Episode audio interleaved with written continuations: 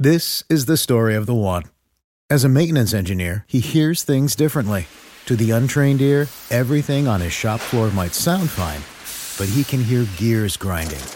or a belt slipping. So he steps in to fix the problem at hand before it gets out of hand. And he knows Granger's got the right product he needs to get the job done, which is music to his ears. Call, clickgranger.com, or just stop by. Granger, for the ones who get it done.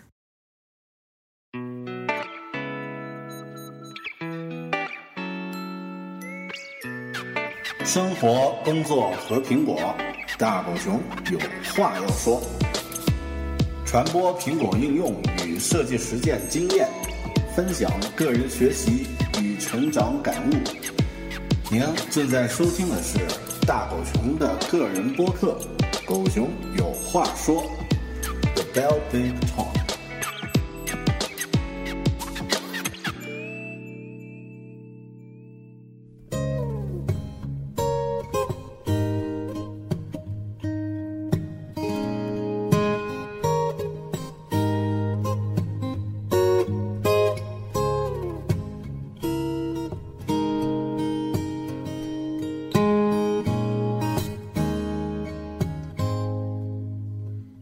大家好，欢迎收听个人播客《狗熊有话说》The Bell Big Talk，我是主播大狗熊。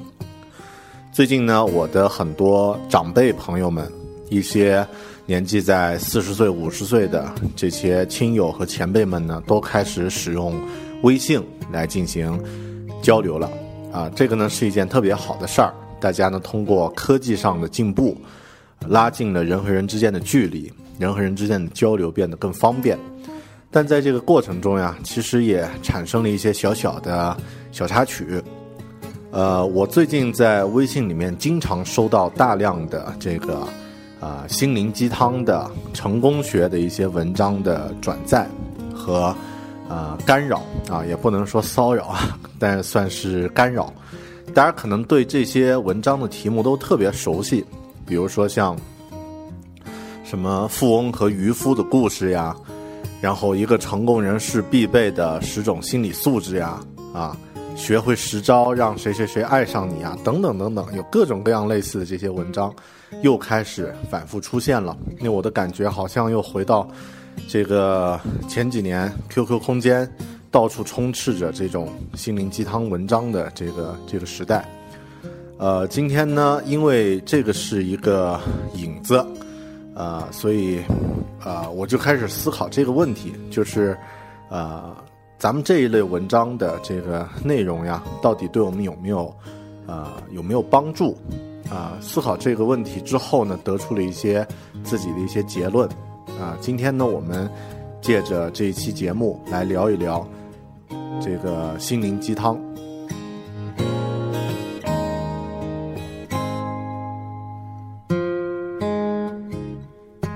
在开始聊之前呢，我想先用我自己的这个经历，我自己的一些这个人生的实际的故事，真实的故事啊，不是心灵鸡汤里面的一个禅禅师或者是一个什么富翁啊，或者苏格拉底或者谁谁谁，不是那个虚构的人物。我用我自己真实的故事呢，和大家分享一下，然后呃，最后呢再带出我自己的这个观点。实际上在。以前读书的时候，特别在这个中学的时候，呃，这一论文章我看的特别多。然后当时有一本杂志，一开始呢，在我读小学的时候，这本杂志叫《读者文摘》。到了初中的时候呢，它因为侵权的问题改名改叫了《读者》。可能这个年纪大一点的、稍微大一点的朋友都听说过这本杂志。啊，这本杂志呢，也是这个中国特别畅销的。在九十年代特别畅销的一本杂志，上面呢充斥着啊各式各样的讲述一个故事，最后得到一个哲理这样的一种文章。呃，当时我的同学们也有很多特别喜欢看这本杂志《读者》这本杂志。呃，但是大家看的原因呢，有一些呢就是呃很现实的原因，比如说吧，这个。呃，当时有一种说法，就是你如果写作文的时候多看一看读者呀，写出来那个读者的文风的作文呢，相对来说得分会比较高。呃，所以我在初中的时候呢，看了好好多年啊，这个初啊初中只有三年啊，看了这个两三年的这本杂志，还是受到了很大的一些影响。但是到了这个高中的时候，我自己开始喜欢看科幻小说了，啊，这个读者读者就没有再碰了，开始看这个科幻世界和其他的一些科幻小说啊，当时。考试之前还有点犯愁，高考之前还有点觉得紧张，因为这个，呃，高考的这个作文呀，自己的这个练习应该，呃，没有没有那么充分。但刚好我们那一年高考考了一个题目呢，呃，让大家都惊呆了啊！那个题目叫“假如记忆可以移植”，啊，于是我就写了一科一篇科幻小说，呃，那得的分还比较高。嗯，好，这个扯远了。啊，那这个《读者》这本杂志呢，就是一本典型的心灵鸡汤的这个这个杂志。但是当时对我来说呢，其实还是训练到了一些这个文字表达的能力。然后到了我工作的时候呀，到了我零三零四年开始工作的时候，到了零五零六年的时候，自己所在的这个工作岗位呢，稍微比入职的时候呢，呃，高了一点点啊。这个从一个普通的员工到了一个。呃，一个部门的一个小的中层干部，那个时候呢，就会面临面临了一些啊，面临了一些这个工作上的一些问题。这个时候呢，有一部电影啊，特别打动我。这部电影的名字呢，叫做《秘密》（The Secret）。呃，可能大家一听呢，就就觉得似曾耳熟啊。实际上，它也是一本畅销书啊，讲述了。如果你心里想着一个东西，往往这个事情就会成啊，这样的一个心想事成的这样的一个状态，呃，但是这部电影呢，我个人觉得拍的还不错，因为里面呢有很多，呃，它不是一个呃纯观点式的这样的一个电影，它里面呢也有很多事实依据去支撑，啊，这个这个电影里面的一些观念。当时呢，我对这个电影就特别的呃喜欢，然后呢也深受其中的观点的一些影响，甚至呢我还在公司里面组织了这个，呃大家集体去看这部电影。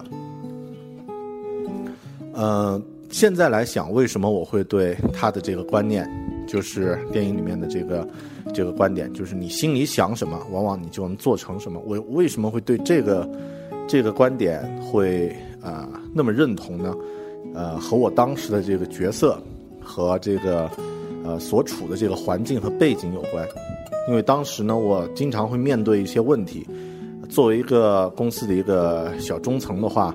呃，其实压力是挺大的，因为你既要面对这个上级领导给你布置的这个工作，也需要面对这个具体你的下级下属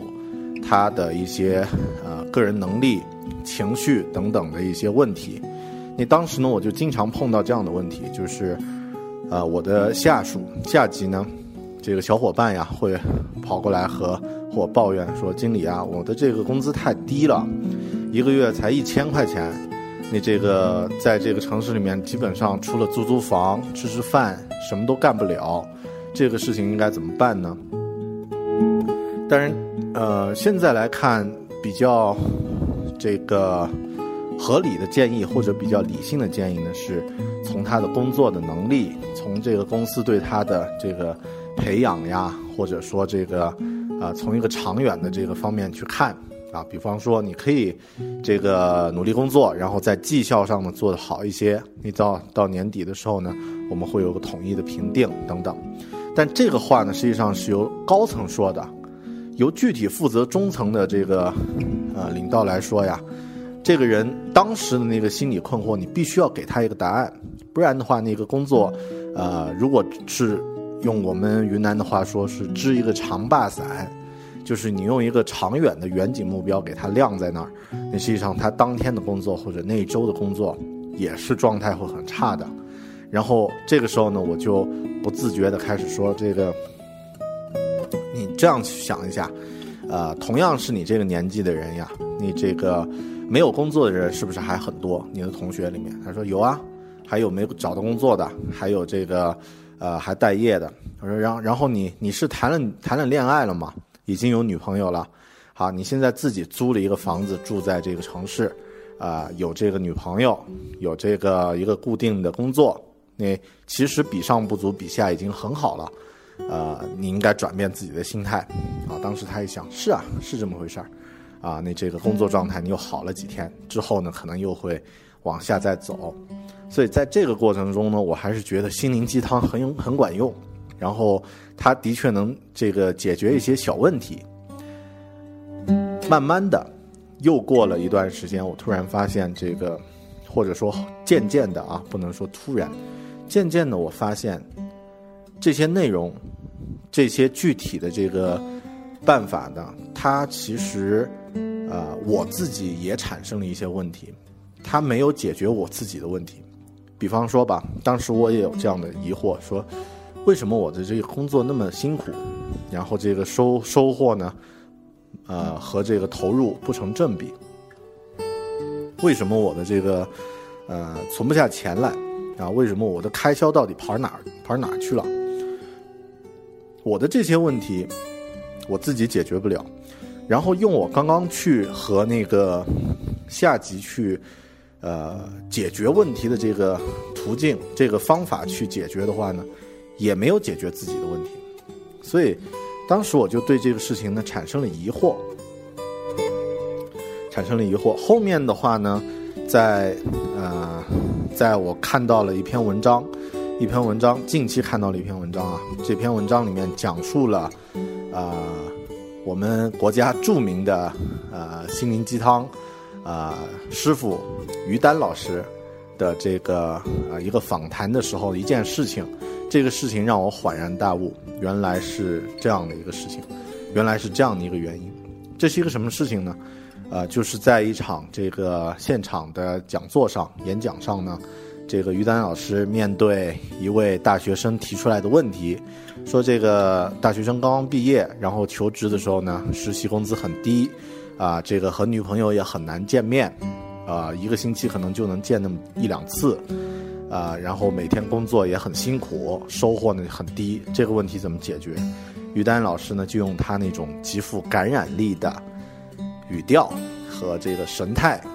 来替这位年轻人说，来来对这位年轻人说，你看看现在这个同龄的人，你的这个状态是怎么样的？然后你也有一个在这样的一个外地的城市打拼的时候，有一个相对稳定了的工作，也有一个呃善解人意的稳定关系的女朋友。你实际上你已经比很多人好很多了，比这个世界上。百分之八九十的人好很多了。这个时候还有很多人在非洲吃不了饭，啊，还有很多人在战火中这个疲于奔命。你是不是已经很幸福了？这个青年就说：“哎，是啊，好像我已经比上不足，比下有余了。是啊，我应该对生活充满信心。”于丹老师微笑的点点头，说：“嗯，看来啊、你已经领悟了。”突然，我发现我的这个当时和自己的这个同事分享的方式和这种心灵鸡汤的分享方式是一种，然后这个时候呢，我呃发现了根本的问题，就是当我们碰到实际的问题的时候，我们碰到的问题呢是一些有实质性的需要去解决的问题，比方说刚刚那位大学生碰到的他的这个工资收入低、自己的时间效率等等提不高的问题。我自己呢碰到了自己存不了钱，这个每月收入拿到就花掉，啊，然后这个呃工作的这个效率不高的问题。其实这些问题呢是很实际的问题，但是于丹解决的方法是精神性上的解决方法，也就是说，他让你换了一种这个啊、环境。不去真正去面对这些问题怎么去解决，而是让你换了一个思维方式去想，啊，其实我现在这个所在的位置已经怎么怎么样了，已经比上不足，比下有余了。那这样的话呢，大家讨论其实不是一件事儿，我们实际上没有在一个角度去针对这个问题去进行讨论和这个阐述，呃，所以在。之后呀，在听完这种解决方案之后呢，你会发现，哎，好像前途很光明，但是实际上根本没有出路。你就仿佛被一只被装在玻璃瓶子里的苍蝇一样，呃，前途一片光明，但是没有出路。然后过不了几天，又开始疑惑了。这个时候呢，是我第一次发现，我的这个思维呢，突然进入到了另外的一个一个一个方向，也就是心灵鸡汤这种形式可能是错的。我第一次意识到了这样的一个这样的一个点。所以这个呢，是我整个的一个一个经历啊，我也毫不 隐晦的和大家说，在自己这个年纪很还小的时候呢，也曾经特别的迷恋啊心灵鸡汤类的这种文章，甚至还有和别人分享过啊，因为我觉得自己的初衷呢是一种善意的初衷，是一种这个呃带着善意去和别人分享的。但是我们都知道，中国有句话叫“好心经常办坏事儿”。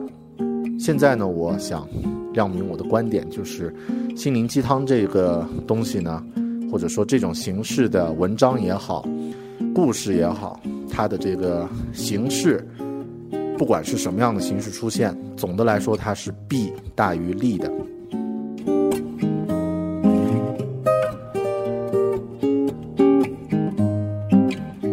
首先说到心灵鸡汤这个词，既然要去分析它是好还是坏，我们首先得知道它是什么样的一个来历，什么样的一个为什么叫鸡汤不叫鸭汤不叫鹅汤，不叫这个啊罗宋汤呢？啊，实际上它也有它的一个典故。这个词当然最初是来自西方啊，和天主教的一个重要日期有关，这个是最初的一个一个来历。呃，天主教里面规定呢，复活节前的四十七，啊，四十天期间呢为大斋，啊，这个时间有点类似伊斯兰教里面的这个，啊，这个斋斋月的这样的一个概念。在天主教里面，这个复活节前的四十天呢，这个大斋呀，如果遇到星期三呢，就是四月斋的开始。在这一天呢，信徒要去教堂去参加弥撒，在弥撒的时候呢，神父要用烧过的木灰。在信徒头上画一个十字，啊，然后呢，把一块饼呢掰开，每个信徒给一小片，表示分享耶稣的血肉，啊，这个星期三呢就叫做圣灰星期三，在圣灰星期三这个时时时段呢，这一天呢，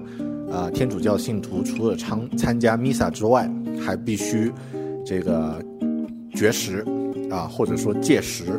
大致的规定呢就是十四岁以上的信徒不能吃肉食。啊，鸡蛋和牛奶是除外的，啊，不能吃饱，啊，什么意思呢？就是十八岁，比如说啊，十八岁以上的信徒一天只能吃一顿饭，数量呢不能比平时多，啊，然后除了吃之外呢，在衣食住行的各个方面都要简单朴素，不能奢侈豪华。简单说就是要低调啊，要这个要尽量的去低调，为了尽善尽美的。呃，履行这个规定呢，有条件的天主教的教堂就会为信徒准备好鸡汤啊、鸡蛋汤，还有这个素食为主的这个份餐，就是一套一套的，有点像我们这个素斋的这个套餐。啊，教名就是从上的精精神之汤，俗名呢就叫心灵鸡汤。啊，这个 Chicken Soup for Soul，啊。Chicken soup for soul，这个呢是心灵鸡汤的宗教上的来历。当然，最著名的为什么这个词现在那么火呢？是因为在九十年代的一本书，这本书呢就叫《心灵鸡汤》，是由杰克·坎菲尔写的，啊，一个畅销书作家写的，里面呢就有各种各样的故事，啊，有大量的这个啊励志的故事。然后这些故事的开头大部分啊都是这么说的。嗯，比如说像我们最常听到那个富翁和渔夫的故事啊，一个富翁来到了这个海边，看到沙滩上一个渔民呢正在晒太阳，然后呢就对渔民说：“你应该去这个为什么不工作呀？你在这儿晒太阳。”渔民说：“我在享受生活呀。”然后富翁就说：“啊，那你应该去打鱼啊，那就打鱼怎可以怎么样？打鱼可以买船。”对啊，买了船了以后呢，你可以这个雇别人帮你打鱼啊，然后你可以这个，呃，赚更多的钱，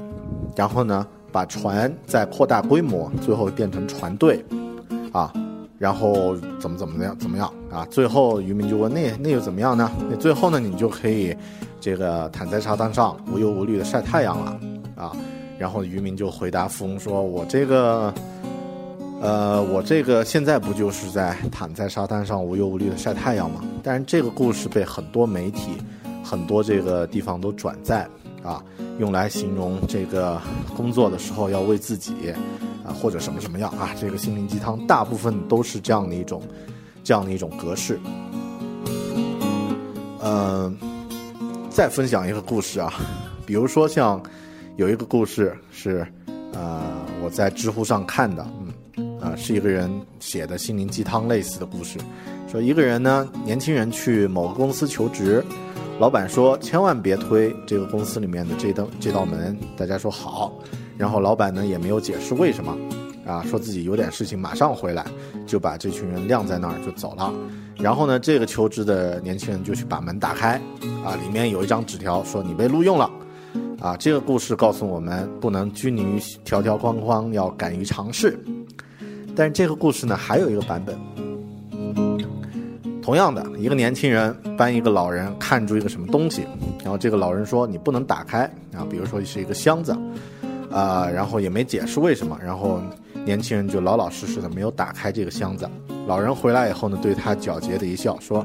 你没打开吧？啊，你真是个好青年，我给你一堆钱啊，或者其他的好处什么的。”这个故事呢，告诉我们要诚信。呃，大家有没有发现？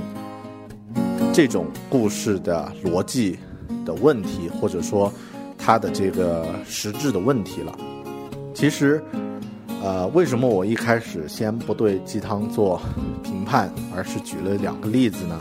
大家在听这两个故事的时候，第一个故事我稍后再说。第二个故事的时候，有没有发现，他们这两个故事不是在一样的情况下吗？呃，他们不是在啊同样的一个。背景设定和环境下呢，唯一的区别就是，这个他们要阐述的结论是不同的。那这个故事是不是为了迎合这个结论而去编造，或者说而去刻意的去呃去曲解了这个实际的环境呢？实际上，我们这个心灵鸡汤呀。呃，我自己是这样觉得。首先，它，呃，我的观点是，它是有害的。它有什么样的害处呢？其实这个点就是刚刚说的一个，呃，这个例子展现出来的一个特点。就通常呀，心灵鸡汤都会用一种正面的过程来导向一个正面的反馈结果，就是因为怎么怎么样，所以是怎么怎么样的。然后他也会把其中的一个细节给放大。啊比方说，这个年轻人不开箱子，就说明他他诚信。那同样，如果是在公司里面面试，他不开门的话，就是他啊拘泥于条条框框。这个故事是根据你要表现的这个正面的这个结果，根据结果去迎合的，它并不是基于一个事实而去推出的一个逻辑。所以这个呢，是心灵鸡汤通常都会有的一个惯用的一个模式。呃，然后其次呢，他他提出来的这个解决方法呀，通常都是看似简单正确，但是实际上呢是无法操作的。好的，比如说刚刚这个故事啊，告诉你要诚信，什么时候应该开箱子，什么时候应该不开箱子。如果这个箱子里放的是一个啊重要的，或者说是一枚炸弹。这个老人是一个 犯罪集团的团伙的负责人，然后呢，安排你这个要帮他守住这个箱子。这个时候你知道了这个结果，知道了这个这个老人的身份，你会不会打开？其实，呃，当然我这里不是说去去挑战这种这种心灵鸡汤的故事，而是说每个事情发生的时候呀，它有很丰富的背景和环境。我们经常说这个说话要注意上下文，要注意这个啊它的这个时间、空间和发生这件事的一些条件，一定不能脱离这个上下文。但是现在的这个鸡汤里面的故事呢，通常它都是适用范围非常狭窄，它没有去考虑任何的这些背景，为了这个传播的容易，啊，为了这个，呃，为了表达他的这个很很浅近的一个结论，而去配合去捏造这个观点，但是实际情况肯定是不一样，时间上也会有区别，空间上不同的民风民俗，大家的反应和行为都会不一样。如果我们考虑问题那么简单的话，那就是把这个世界简化了。呃，举个例子啊，像，呃，古代中国古代，如果是这个家里的父亲去世了，啊，这个作为啊长子没有回家去守孝三年，你这个是大逆不道的一件事情，是属于这个呃自己的这个道德和作风极差的这样的一种人。而在现在呢，比如说像我们现在很多这个单位啊，或者是一些这个岗位啊、机关，如果是出现这种家人去世自己没回家啊，坚守在工作岗位，没准还发一面旗帜。当然，可能再过几年，大家的价值观换了，这个条件和背景变了，那你的这个行为所代表的含义也会不一样。所以呢，这个看任何问题不能只是看这个一个结果，而是要看它的这个背景和环境。但是心灵鸡汤呢，往往它就把这个背景和环境就隐去，适用的范围呢，大多就比较狭窄。但是还有一个一个问题啊，就是像心灵鸡汤的这些例子呢，大部分都是编造出来的，呃，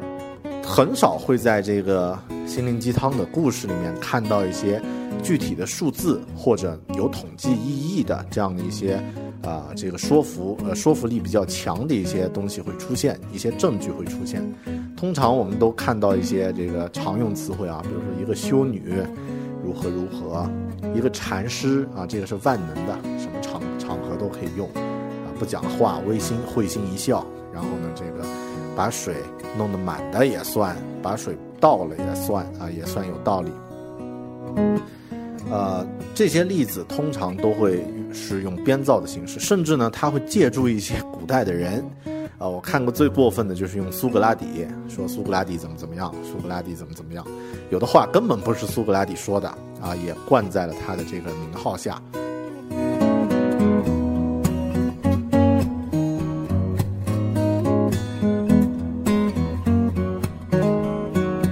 心灵鸡汤的这些故事啊，通常它都没有一个逻辑上的一个链条，而且可能会用到一些故意用的错误的、没有逻辑的这个关系。像刚刚说的，这个开箱子是代表什么，不开箱子代表什么，这个判断只是一个啊行为和一个结果。那实际上呢，它并没有这个呃推理上的一个有合理性。通常为了避免这个逻辑混乱的这样的一个表象呢，心灵鸡汤的故事还会用煽情的这个外衣的掩护来进行它故事的传递，让大家在感性的这个感叹中呢，其实不会去认真的去想这个事情真的是这样吗？为什么会是这样的？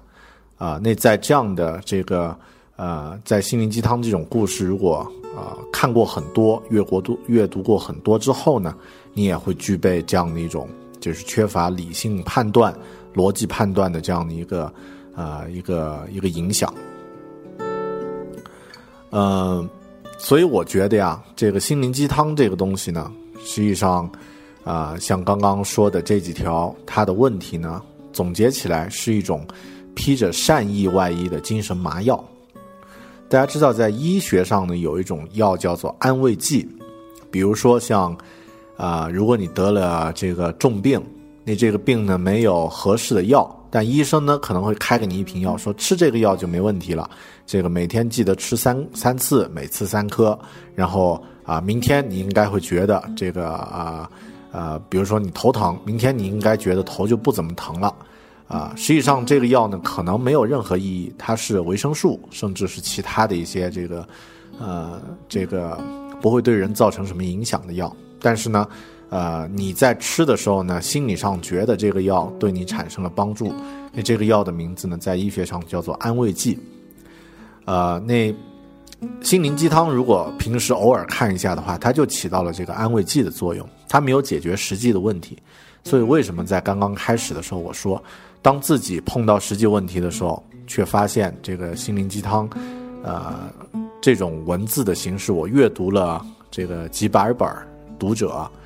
到现在呢，一个故事都记不得，而且不觉得它对我的生活和工作产生过什么实际的帮助。当然，为什么它传播的力度那么广呢？就是因为它是披着善意的外衣。我们大部分的传播呢，都是自己无意识的，是本着这个东西呢，让更多的人看到，让更多的人，呃，去了解，似乎是帮到了别人，但是呢，实际上它是一种精神上的麻药。这个词为什么要说的那么那么严重呢？呃，我觉得年轻人呀，就是听狗熊有话说的。这个朋友呢，很多朋友都是年纪比较，啊，比较呃小的这个朋友，刚刚进入社会，刚刚开始，甚至还在读书，还没有建立起自己正确的这个，呃，这个所谓三观啊，世界观、人生观、价值观。那这个心灵鸡汤这种形式，如果在这个时候占据你们的生活的这个阅读的主流的话呢？你不知不觉会受到它很大的一个影响，啊，它的确可以称之为精神上的麻药。为什么呢？我说一下我自己的观点啊。首先，呃，刚刚说到这个心灵鸡汤最重要的一个荒谬的这个根源，呃，有人已经总结过了，我在这儿和大家这个分享一下他的这个总结的一段文字。呃，失落和迷茫，还有脆弱。这些我们平时经常会碰到的问题呢，并不是毫无缘由的，是因为在各自的工作生活中遇到了问题。一个人在遇到问题的时候呢，需要的是理性和冷静，有了这些呢，他才能直面问题去解决问题。而心灵鸡汤的目的呢，不在于解决问题，而是换一个角度去看外看待问题，从而使人的负能量转化为正能量。这正是心灵鸡汤的荒谬所在。所以。啊，在最初呀，就是刚刚我说的，我在不自觉的时候阅读了很多心灵鸡汤之后，和自己的下啊下级小伙伴解决问题的时候呢，我并没有给他一个具体解决问题的方法，而是让他去换了一个角度去思考，啊，从物质的问题去思考精神的方面，那这样的话他会觉得自己还挺好。但是没过几天呢，困惑又再次出现了。于丹老师的这个操作形式也是这样的一种形式，这正是他的荒谬所在。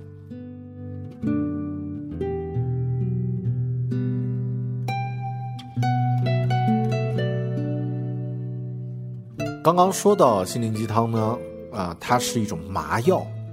呃。很多朋友可能会说，有那么严重吗？我们平时就是看一些文章，获得一下这个，呃，一种心灵上的安慰。那你刚刚也说了，它起到一个安慰剂嘛？安慰剂的作用就是没有好处，但是也不会带来坏处。那既然是麻药，那肯定是坏处。为什么你要说它是有那么严重吗？它有那么坏吗？我觉得现在觉得有，为什么呢？分析一下。呃，首先。如果你经常阅读心灵鸡汤的这种文章的话呢，会习惯啊以结果来思考，而不是以事实来思考。这个呢是我们想问题的一个一个思维方式的一个影响。也就是说，我们经常是会想说啊，你应该啊怎么样呢？比如说，你应该是这个要诚信啊，像刚刚说的那个年轻人不去打开这个老人的箱子。然后呢，你要表达诚信的这个主题，就会想，我应该去找一个什么样的例子来说明我的这个观点啊？呃，很多时候呢，是为了去配合你的结果而去找例子，而不是以事实来进行思考。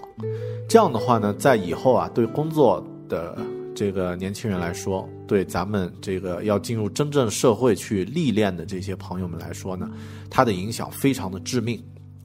啊，因为在我们生活中充满了各种用假设来作为结论，用假设来代替事实来呃决策的这样的一些情况，经常都会有。经常说某某领导拍拍脑袋说啊，我们应该做一个什么事儿，因为什么什么，经常把自己的这个感觉，把自己的观点，把自己的假设当做别人的需求。呃，我举个例子啊，比方说。啊，你在街上看到有人在用这个呃 Windows Phone 的手机，啊，看到了一个人在用，哎，觉得哎这个 Windows Phone 有人在用啊，看到第二个人也在用啊，然后又走过来一个人，看到三第三个人也在用，然后你这早上呢见到了四个人，有三个人都在用这个 Windows Phone 这个手机，然后你就说 Windows Phone 在市面上的市场占有率达到百分之七十五。在我居住的这个地方啊，我接触了四个人，有三个人都在用，那所以呢，我们应该去做这个，啊，我觉得它应该是这个市场占有率非常高的，我们应该去做这个 Windows Phone 的这个服务和开发，或者是做它的这个呃配件的销售，啊，很多人就会以这样的一种方式去作为自己的这个做决定的一些根据。那这个的来源其实就是因为我们习惯了用假设来代替事实，但是真正的情况应该怎么？你可以假设，但是假设完之后呢，一定要去找很多真实的这个事实和真相，或者说就是事实吧，来支撑你这个假设。是通过这些事实可以分析出来，哇，的确是这个这个这个这个事情的确是这样的。然后呢，用啊。啊，再用一些这个呃挑战来反驳一下你这个观点是不是正确？最后呢，再来进行行动。而如果习惯了这个心灵鸡汤的这种阅读方式呢，形成了这样的一个思维定式之后，那实际上呢，你的生活中可能会间接受到很大的一些影响。考虑问题的时候都会觉得，哎，这个事情应该是这样的，但实际上呢，它不是。因为事实不是，但是你思维的时候呢，是用假设去代替结论了。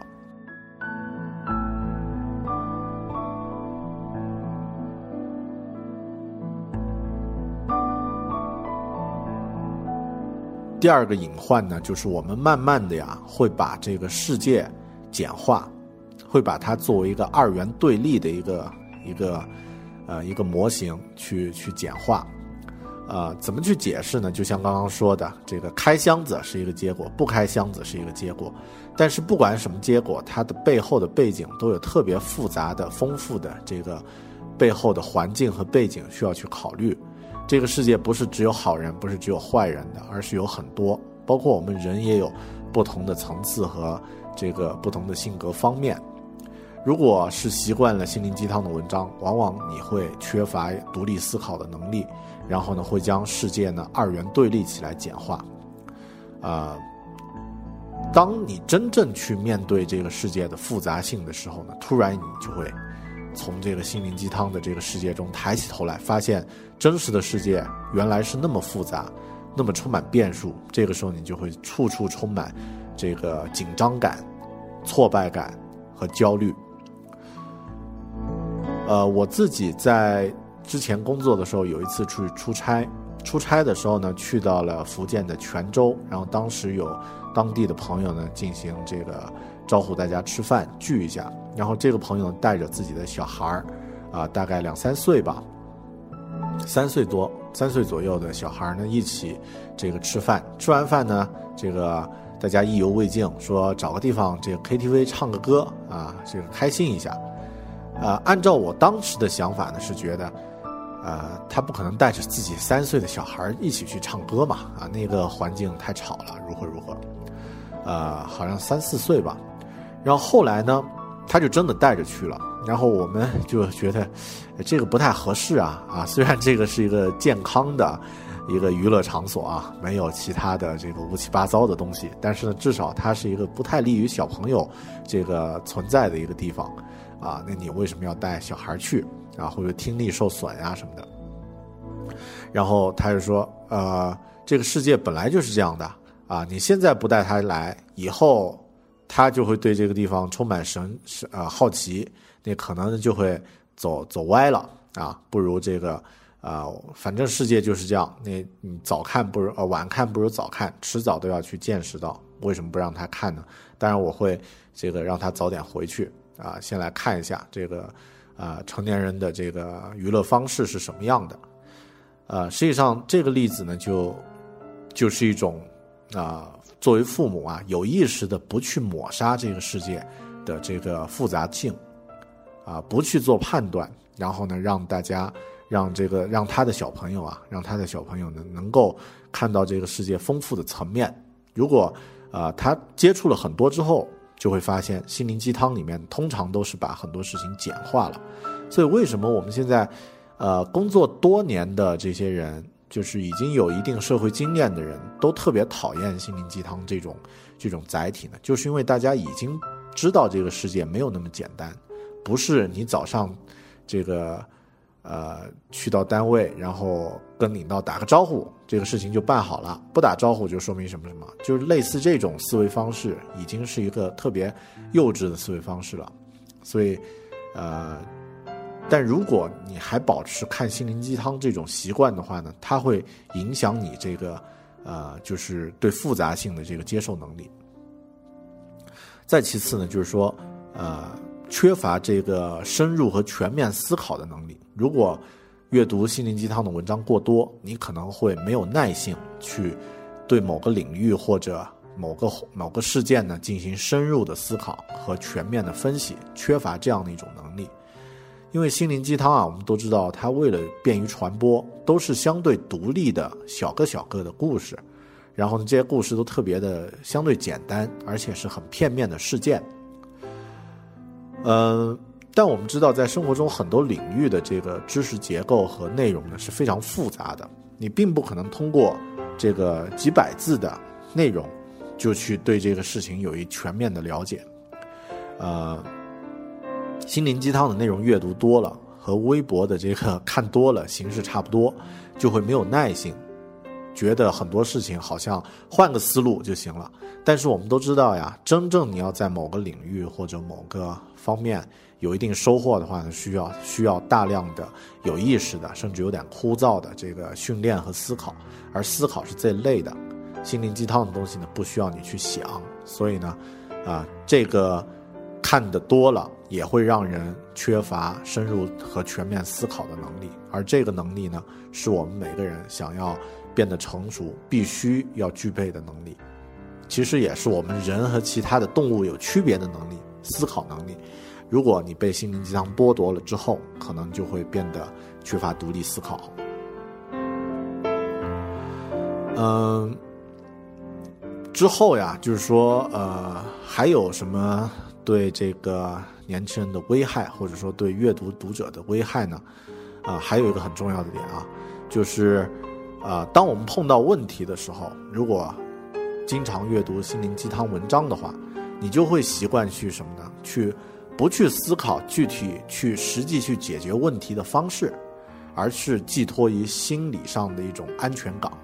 啊，去进入到心理上的一个避风港，避风港，追求一种安全的这个这个感觉。像我刚刚提到的，年轻人如果觉得自己的这个财务状况有问题，那你需要的呢是具体的这个怎么去控制自己的支出，怎么去核算自己的收入，然后怎么去做计划，把自己的这个每一块钱都给它追踪起来，然后呢用到物尽其用，啊，如何去这个增加啊？如果不能增加收入的话呢，怎么去减少这个支出？需要一些切实可行的这个计划，而去管理你的行为。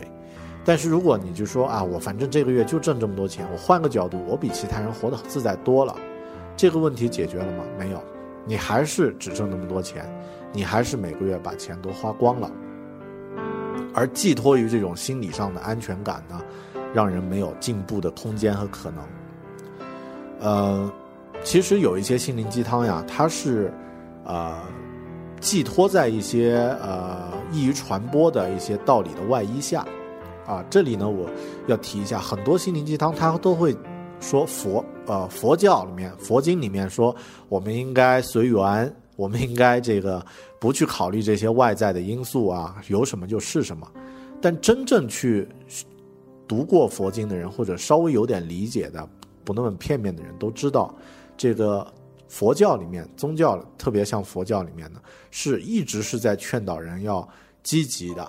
勇敢的去面对生活的。你应该积极的去改变你的环境，你应该积极的去影响别人，而是说，当你做到最好的时候，对于那个结果，你随缘而已。这个和整个对环境的不作为那种随缘是完全不同的两个概念。所以，心灵鸡汤还有一个不好的点，就是会让人安于现状。然后呢，幻想自己有了一些这个品质了啊，幻想自己已经状态改变了，不去行动，不去具体去行动，啊，所以这些点都是特别让人这个呃有危害的。可以说，去把你的思考问题的方式改变了以后呢，你的行为就会有改变，你的行为改变了，你的命运肯定也会有改变。而这些改变如果是负面的话，像刚刚说到的这些负面的影响的话，那你这辈子可以说就被这种观念就毁掉了。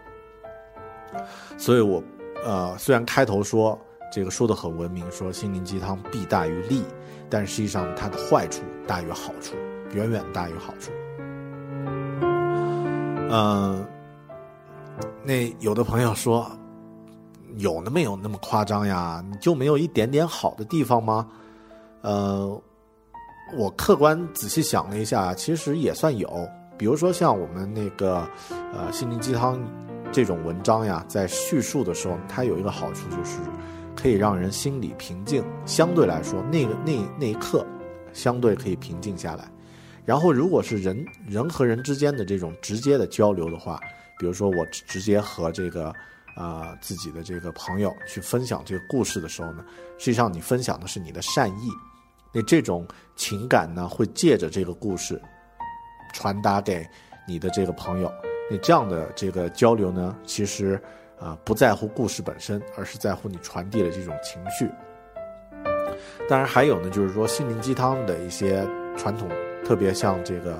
啊一些宗教里的这个故事呢，它往往都是需要啊都有一些共同的常识。啊，一些这个做人的一些基本的道德礼仪的一些常识，那这些常识通过这些故事不断去重复，加深我们的这个记忆，这一点呢，可能算它的一个啊一个一点点的好处。啊，当然这个好处呢，实际上也呃也很有限，但是我还是要说，它的这个坏处呀，远远的都大于这个好处。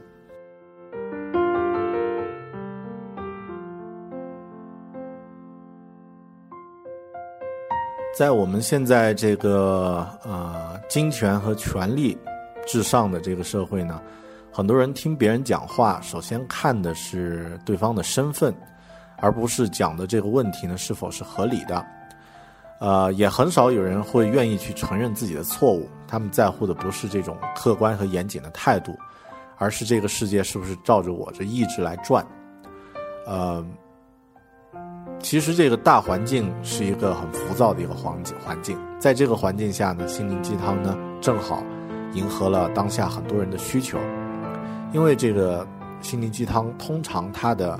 全篇文章都是宣扬的，大多数讨人喜欢的、积极正面的、阳光的东西，负面的、消极的东西，投机取巧呢都被规避掉了，避而不谈。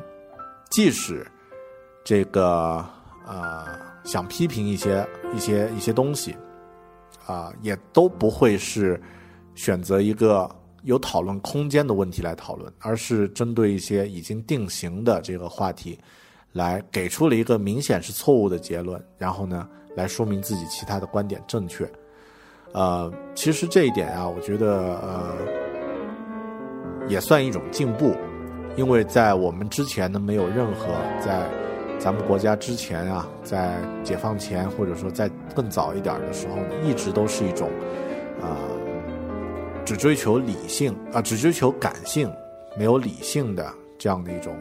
啊一种状态，注重感性，忽略理性。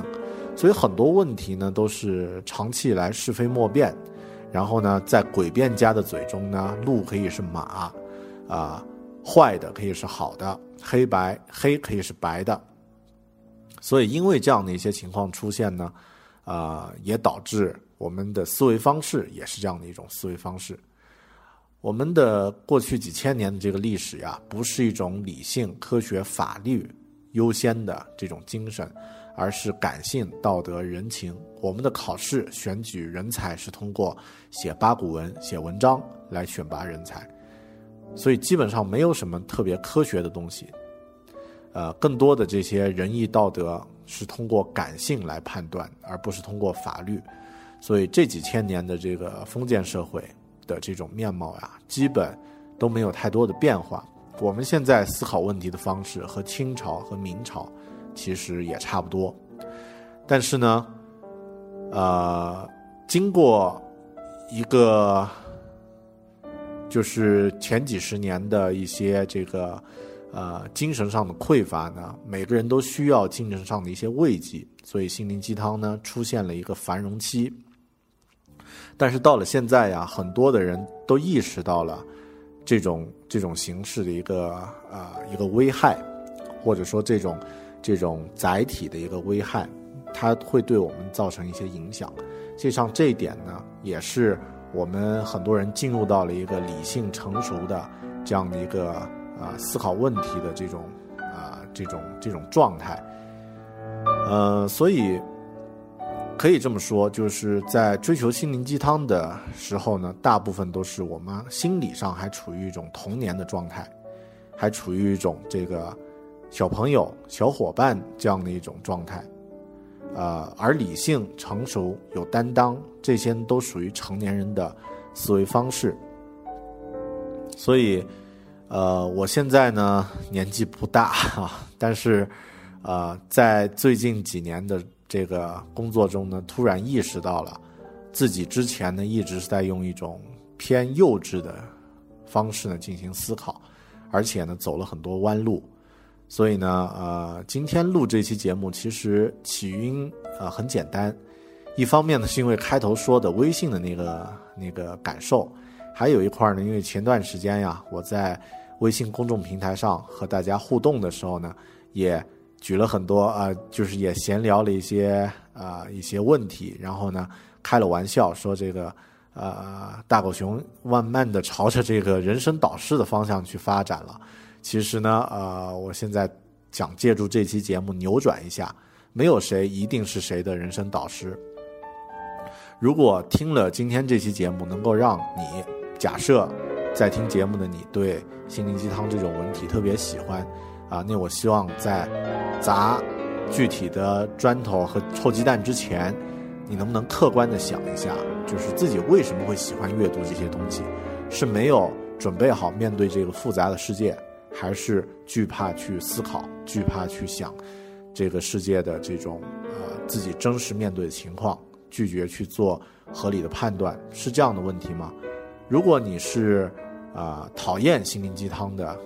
但不知道为什么会讨厌，或者说现在不怎么关心了，那可能听了这期节目之后，你会知道，啊，原来自己已经告别了思维方式的童年期，开始进入到一个，呃，准备好进入到成熟的这个成年阶段，那恭喜你。但是如果是因为工作的压力让你，啊，让你或者工作和学习的压力让你离这个心灵鸡汤的形式越来越远，那其实还应该警惕。会不会有一天，当你这个觉得自己这个需要某些慰藉和帮助的时候呢，你又会重新捡起这样的一类这个内容去看，从而影响你真正去思考自己所在的位置，自己怎么去解决自己问题的方式。如果啊有这种可能的话，那请你警惕。呃，最后希望大家啊不一定都能同意我的观点，但是呢，我觉得。呃，希望大家都可以进入到一种这个呃理性的、成熟的、有担当的这种思维方式的模式下，呃，当然还希望不管你呃接不接受，继续支持狗熊有话说，而且呢，也通过呃微信，呃，我觉得现在最方便的方式应该是通过微信公众平台了，来通过微信公众平台呢和我分享你对这期节目的观点和看法。啊，那我们可能会把这个观点看法呢总结在，啊这个啊狗熊问答的这个问答环节的节目里面。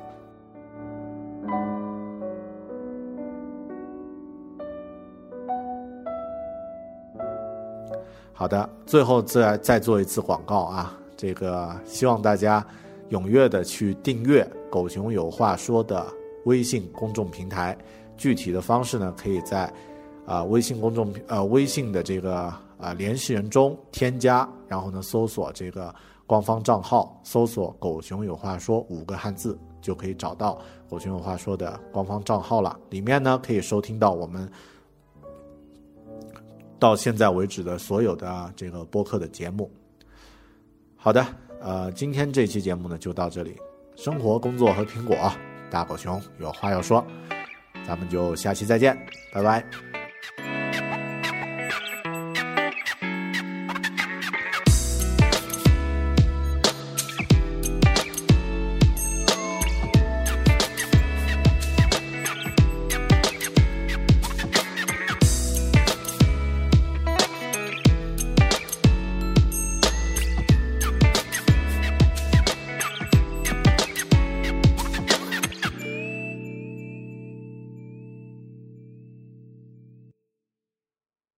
This is the story of the one. As head of maintenance at a concert hall, he knows the show must always go on. That's why he works behind the scenes, ensuring every light is working, the HVAC is humming, and his facility shines. With Granger's supplies and solutions for every challenge he faces, plus 24 7 customer support, his venue never misses a beat. Call quickgranger.com or just stop by.